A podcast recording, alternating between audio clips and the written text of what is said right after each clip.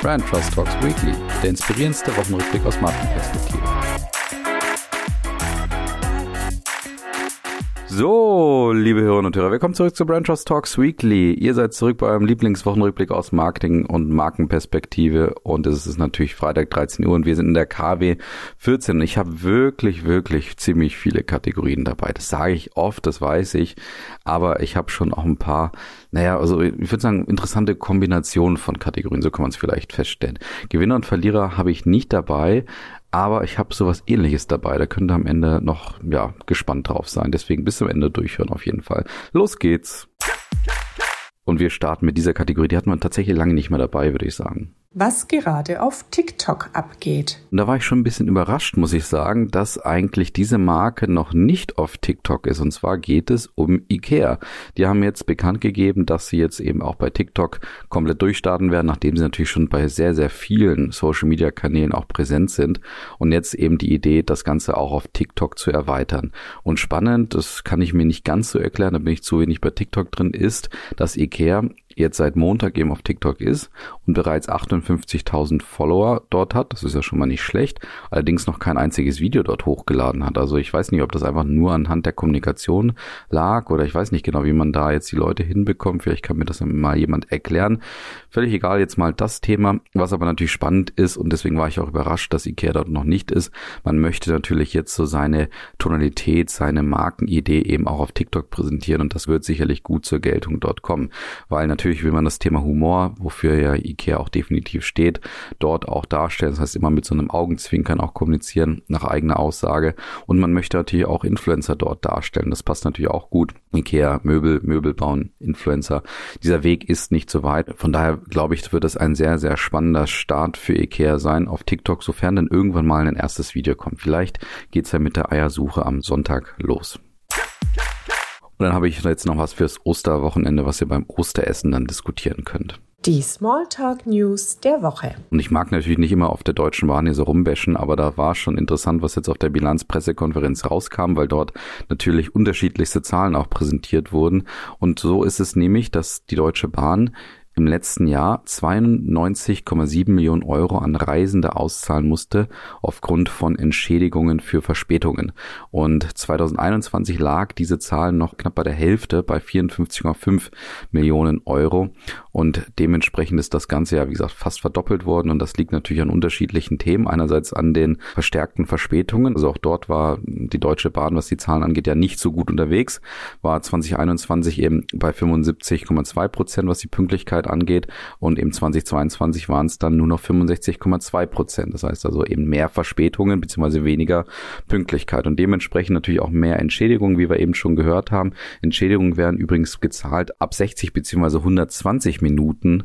Und da kann man dann schon überlegen, da müssen einige Züge richtig, richtig zu spät gekommen sein, dass eben solch eine Zahl aufkommt. Interessant ist noch und vielleicht auch durchaus lobenswert, aber da ist natürlich auch eine gewisse Portion Egoismus, muss man sagen, auch dabei. Die Deutsche Bahn hatte bereits letztes Jahr eingeführt, dass man jetzt eben diese Entschädigungen auch online bzw. über die App eben einfordern kann.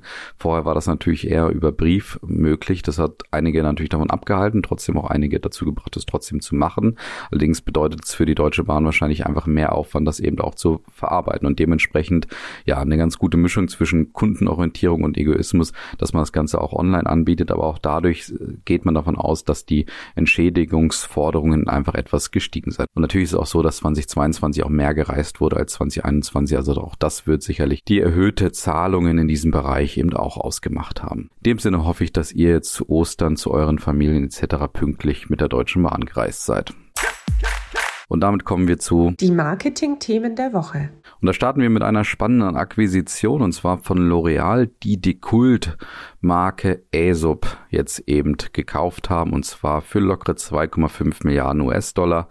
Und zwar macht Aesop aktuell so knapp 530 Millionen Dollar Umsatz und dementsprechend ja deutlicher Multiple, den man hier sehen kann, eben für eine sehr, sehr wertvolle, wie gesagt, fast schon Kultmarke, die ja insbesondere dafür bekannt ist, naja, unterschiedlichste, auch sehr spannende Inhaltsstoffe in ihre unterschiedlichen Kosmetikprodukte zu integrieren und auch deswegen vielleicht in der Lage ist, für Kosmetikprodukte unglaubliches Geld eben auch zu fordern, aber gleichzeitig nicht ganz so, ich sag mal, naja, elitär zu wirken, kann man schon sagen.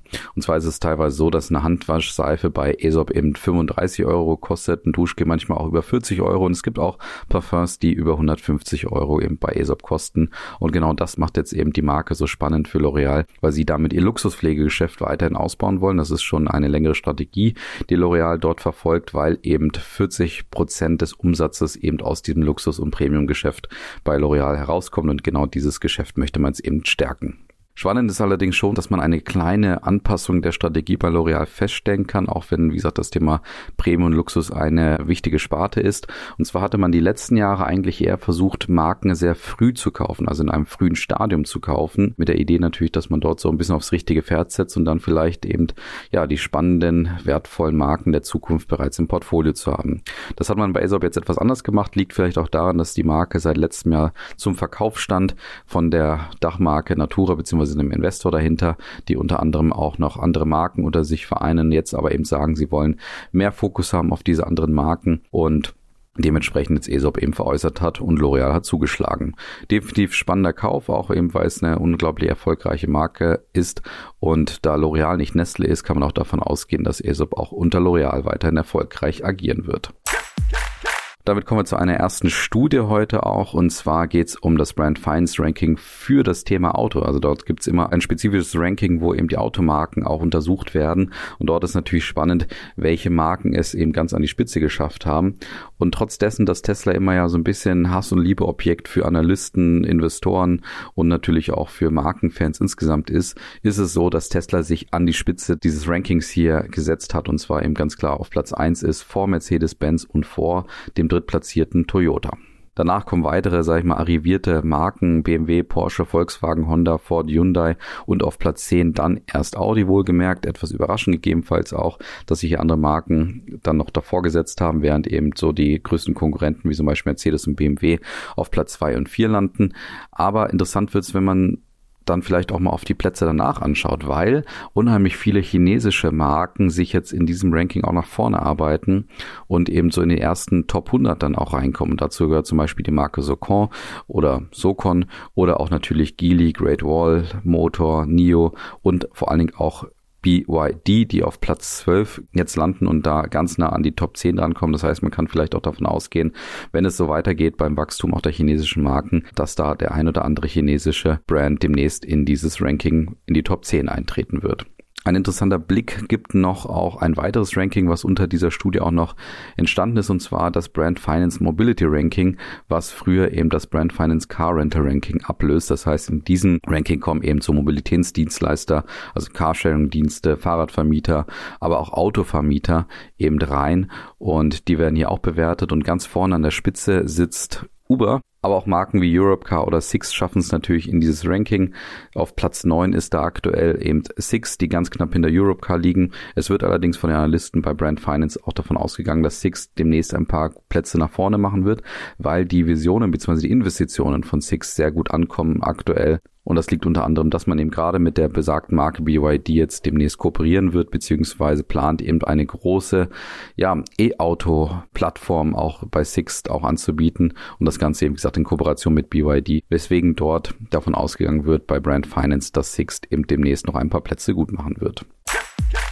Ja, und dann kommen wir noch zu einem spannenden Neueinstieg nach Europa, kann man sagen. Vielleicht muss sich Edeka auch da ein bisschen wärmer anziehen, beziehungsweise schon mal das Marketing losschicken, irgendwelche lustigen Spots daraus zu machen oder auch irgendwelche lustigen Plakatkampagnen draus zu machen. Und zwar kommt die ja durchaus bekannte Marke 7-Eleven anscheinend nach Europa und damit auch nach Deutschland. Das war schon mal 2006 geplant, wurde dann nicht umgesetzt, aber jetzt scheint es, dass hier 7-Eleven wirklich ernst macht. 7-Eleven werden einige, wie gesagt, auch aus dem Ausland kennen, ist gerade in Asien würde ich sagen eine sehr starke Marke, die dort ja dafür bekannt ist, dass sie eben von sieben bis elf Uhr aufmacht oder auf hat und das auch so ein bisschen natürlich die Idee des Namens letztendlich ist. Aber die Marke ist dort vor allen Dingen dafür bekannt, dass sie Convenience Food beziehungsweise leichte ja Lebensmittel und natürlich Einkaufsprodukte eben anbietet, so für den schnellen Einkauf beziehungsweise eben dafür für den schnellen Hunger und das Ganze eben wie gesagt als Convenience Food eben positioniert. Und jetzt möchte 7-Eleven eben, wie gesagt, in diesen Markt hier auch eintreten und rechnet sich dort auch einige Chancen aus, weil man davon ausgeht, dass gerade auch in Europa und in Deutschland das Thema Convenience Food weiterhin auf dem Vormarsch ist und deswegen auch Platz sei für diese Marke. Das Ganze wird man jetzt starten mit zahlungskräftigen, erfahrenen Franchise-Nehmern, die schon Erfahrung haben im Einzelhandels-, Gastronomie oder auch Hotelbetriebskonzept. Ich glaube insgesamt eine interessante Idee, dass 7-Eleven jetzt eben nach Deutschland auch kommt. Natürlich ist das Thema Convenience Food auf jeden Fall auf dem Vormarsch. Ich glaube aber, dass man gerade in Deutschland auf jeden Fall starke Wettbewerbe hat und auch in weiteren Ländern, gerade in, in Mitteleuropa bzw. in der Dachregion, da starke Wettbewerbe hat, weil man hier einfach ein starkes Bäckereisegment hat und natürlich jetzt gerade in Deutschland auch Marken wie Rewe gerade in diesen Convenience-Bereich reingegangen sind. Also es gibt ja, glaube ich, das heißt Rewe City oder Rewe Go, ich weiß es gerade gar nicht genau, ja genau sowas anbieten. Und ich glaube, da wird es schon ziemlich herausfordernd für eine neue Marke trotzdem in dieses Geschäft hier einzusteigen. Um die folgende Marke war es schon ein bisschen still geworden, kann man sagen. Peloton hatte ich vor, gerade so während Corona, glaube ich, relativ oft hier zu Gast.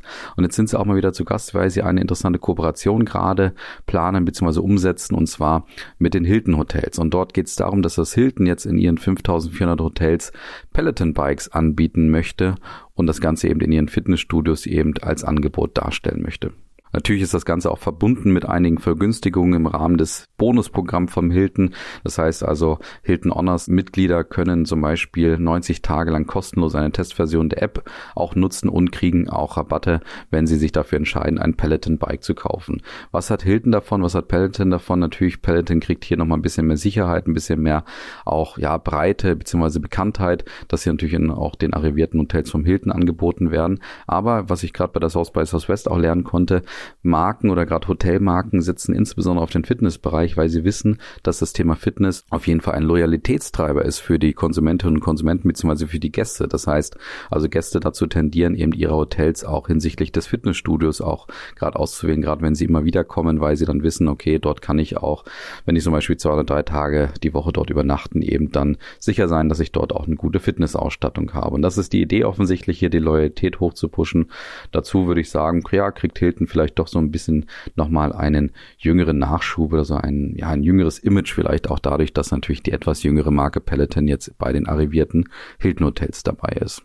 Also auf jeden Fall, glaube ich, spannende und gute Kooperation für beide Seiten. Ja, und zum Thema KI könnte ich mir fast auch schon überlegen, ob ich hier mal eine Kategorie einführe, weil ich glaube, das Thema wird uns demnächst jetzt hier noch öfter begleiten.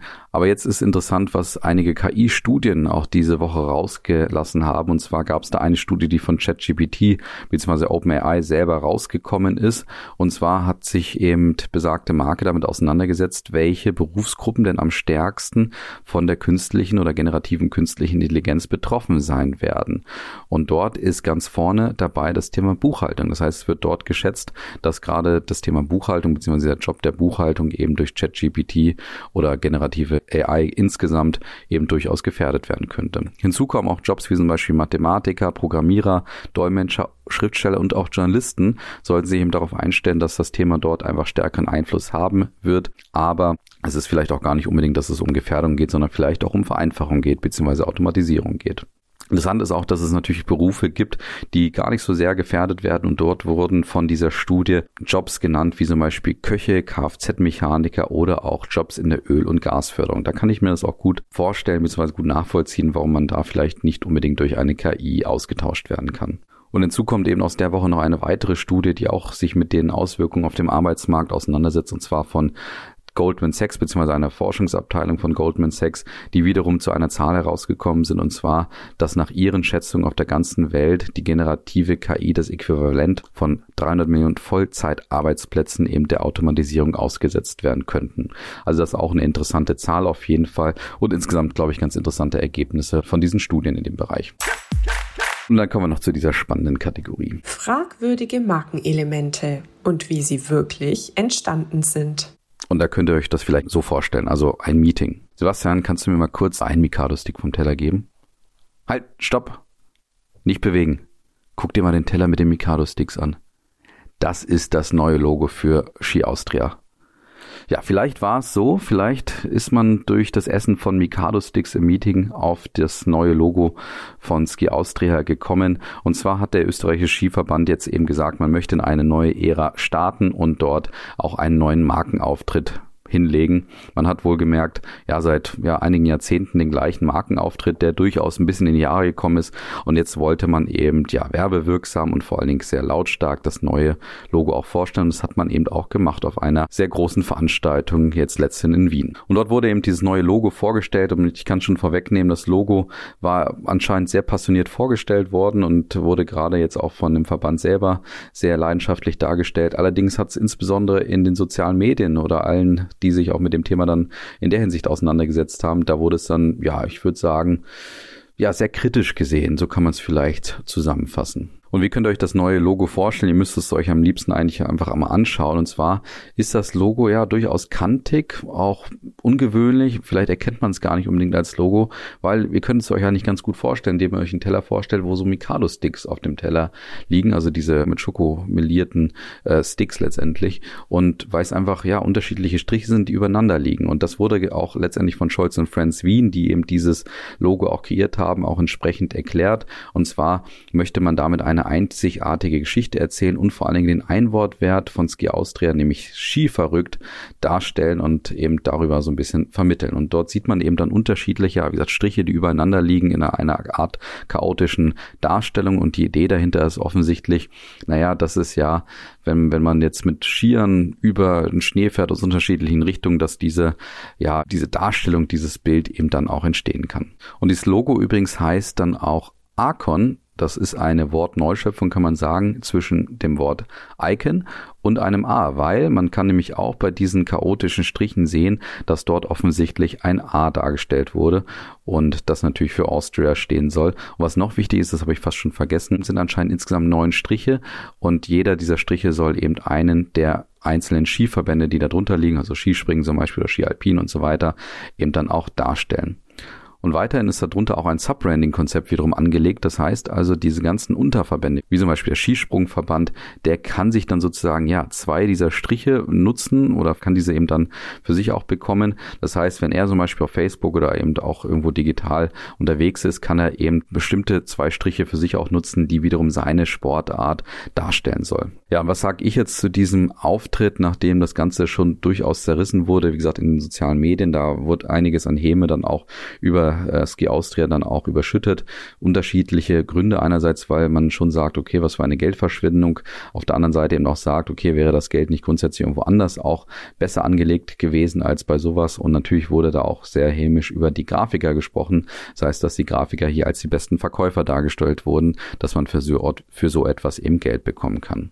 Also im ersten Moment muss man mal feststellen, es passt auf jeden Fall zu skiverrückt und es ist definitiv auch kantig und auch definitiv rebellisch und ich finde, es macht natürlich dann auf den ersten Moment alle die Insider, die eben zu den Skiverbänden gehören, so ein bisschen zu einer Gruppe, die eben mit diesem Thema dann auch, ja, sich darstellen können, beziehungsweise auch damit auftreten können. Das heißt, es macht sie so ein bisschen zu einem Insider, das muss man schon sagen, gerade wenn es dann so kantig ist und es gerade von außen vielleicht nicht so geschätzt wird, aber von innen vielleicht umso mehr. Gleichzeitig muss ich mir die Frage stellen, was ist denn immer die Funktion Funktion von einem Logo. Und die Funktion von einem Logo kann natürlich unterschiedlich sein, je nach Anwendungsgebiet beziehungsweise nach Marke und auch Hintergrund der Marke beziehungsweise auch der Positionierung der Marke. Und da weiß ich nicht genau, ob man bei Scholz Friends beziehungsweise eben bei Ski Austria das so wirklich getroffen hat, weil ich finde schon, dass das Logo schon so einen gewissen Stolz auch ausdrücken sollte. Das heißt, es sollte etwas sein, was man stolz auf den Skiklamotten, auf den Jacken etc. dann auch trägt, was so einen richtigen, ja, vielleicht so einen Love-Faktor nochmal ausdrückt und da weiß ich nicht genau, ob jeder dann so wirklich denkt, okay, dieses, dieser Chaos von Strichen,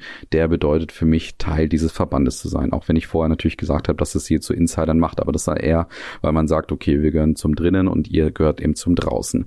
Und auf der anderen Seite habe ich auch das Gefühl, beziehungsweise werde das Gefühl irgendwie nicht so richtig los, dass man zu sehr vom Digitalen und zu sehr von der Anwendung gedacht hat, im Sinne von, dass man eben sagt, okay, ja, wir müssen irgendwie in die sozialen Medien natürlich reinkommen, wir müssen die Marken unterschiedlicher Form auch darstellen und dementsprechend müssen diese Striche vor allen Dingen dynamisch und beweglich sein und in unterschiedlichsten Art und Weisen eben dargestellt werden. Und deswegen haben wir vielleicht auch dieses Logo. Also ich weiß nicht genau, ob da nicht Design zuerst da war, bevor sozusagen ja die Marke vielleicht auch wirklich durchdacht wurde. Und das finde ich immer ein bisschen zu agenturlastig dem Moment, dass man, wie gesagt, nur so von der Anwendung denkt und nicht so richtig davon denkt, was denn die Marke vielleicht auch ausdrückt. Und was ich mich dann schon auch noch fragen muss, warum auch die ganzen, naja, sag ich mal, Diskussionen auch in den sozialen Medien jetzt gerade aufkommen, das gehört dazu, da muss man sich auch von lösen, habe ich auch schon öfter gesagt. Also ich glaube, ein Logo muss nicht allen draußen gefallen, ganz, ganz klar auf jeden Fall. Gerade bei sowas, ja, globalem, sag ich mal, in Österreich natürlich wie dem Thema Skiverband, da kann man nicht von ausgehen, dass jeder da, da so ein neues Logo irgendwo lieben wird. Da wird es immer kritische Stimmen geben.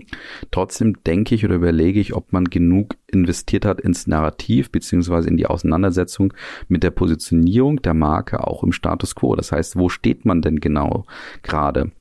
Was haben wir für Herausforderungen, für Probleme, weil auch das wurde in den sozialen Medien natürlich auch stark kritisiert. Wo wollen wir denn eigentlich auch hin? Und wurde das dann wirklich auch in der Vermittlung des Logos klar ausgestellt, wohin dieses Logo, beziehungsweise dieser neue Markenauftritt, man kann sich auch vom Logo ein bisschen trennen, dahinter steckt ja offensichtlich auch eine Markenidee mit dem Thema Skiverrückt. Ob man sich darüber genug Gedanken gemacht hat, das würde ich jetzt aktuell mal bezweifeln, weil die Kommunikation sehr willkürlich und sehr, naja, sag ich mal, unabhängig von den aktuellen Herausforderungen des Skiverbandes gesehen wird. Und dementsprechend würde ich das Fazit hier vielleicht ziehen, das Design hat gewonnen, aber nicht die Marke. dann kommen wir noch schnell zu der Abschlusskategorie. Die Fundstücke der Woche. Und da könnt ihr jetzt von Tesla ein Bier kaufen. Ja, ihr habt richtig gehört, das ist auch kein Aprilscherz, aber man muss ja dazu sagen, bei Tesla bzw. Elon Musk gibt's ja öfter mal witzige Giveaways, kann man sagen, oder ja, Fanartikel. Da gab's ja schon mal den Flammenwerfer, der kein Flammenwerfer sein sollte, beziehungsweise auch die kurze Hose oder Boxershorts, glaube ich, für die Shortseller. Und ja, solche Themen gibt's immer mal wieder bei Elon Musk und auch bei Tesla. Und jetzt ist es eben ein Bier, das locker flockig drei Flaschen für 89 Euro verkauft und auch nicht in einer typischen Flasche daherkommt. Ja, die Flaschen sind nämlich in so einem schwarz glänzender, skulpturartiger Flasche und die wiederum natürlich das Giga-Wasserzeichen, also aus der Giga-Fabrik dann auch wiederum darstellen.